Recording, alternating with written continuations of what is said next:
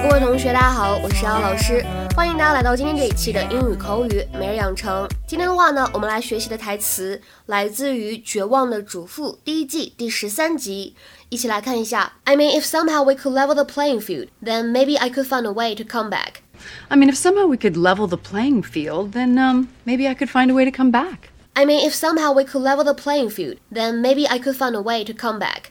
如果我能够以牙还牙报复你一次，那也许我还能够原谅你。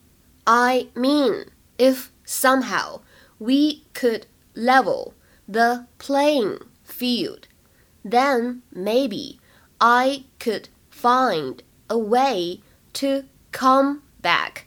在这段台词朗读过程当中呢，我们需要注意一下 could 和 level 当中呢有一个不完全失去爆破的现象，所以读起来呢就会变成 could level。could level，然后呢，再来往后面看，could find a 这三个词碰到一起的时候呢，前两者当中有不完全失去爆破，而后两者当中呢有连读，所以这三个词呢读出来应该会变成 could find，could find。Hey, I'm not speaking to you. didn't like the settlement talks, huh? You only demanded the good china because you know I love it. You take our timeshare in Aspen and I'm vindictive. Come on. You'll hardly ever use that place. Hardly? How about never? All right, fine. When I move out, I'm going to use your good china for takeout food. Yeah, pizza, spare ribs. Well, you know what? At our next settlement talks, I plan on asking for your golf clubs. Isn't divorce fun? It's time for your heart medication. You know, I meant what I said at that meeting. I will fire my lawyer tomorrow. Just give me the word. Sweetie, I think it's too late. Why? Because you were unfaithful. But if you could find a way to forgive me, if we could find a way to be happy, wouldn't you want that? You know what I really, truly want? Revenge. I mean, if somehow we could level the playing field, then um, maybe I could find a way to come back. So, what does that mean? You want to have an affair? Okay, uh, so who are we talking about here? Your dopey pharmacist?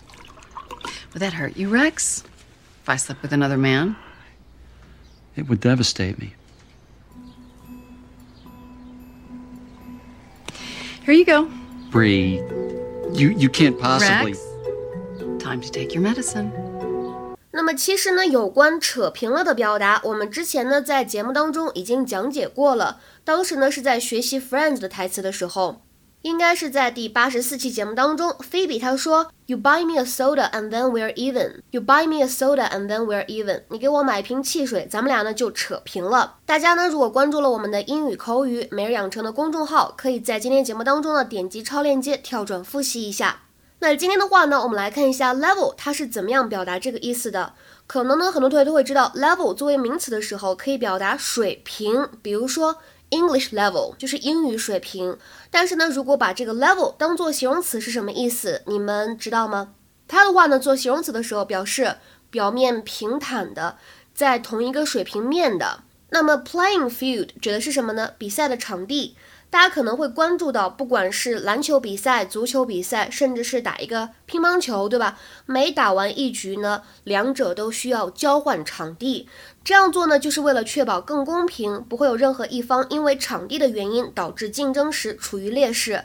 所以呢，在英语当中，a level playing field，它的字面的意思是一个平坦的比赛场地，但是实际上引申义是什么呢 ？A level playing field is a situation that is fair and where no one has an advantage over other people。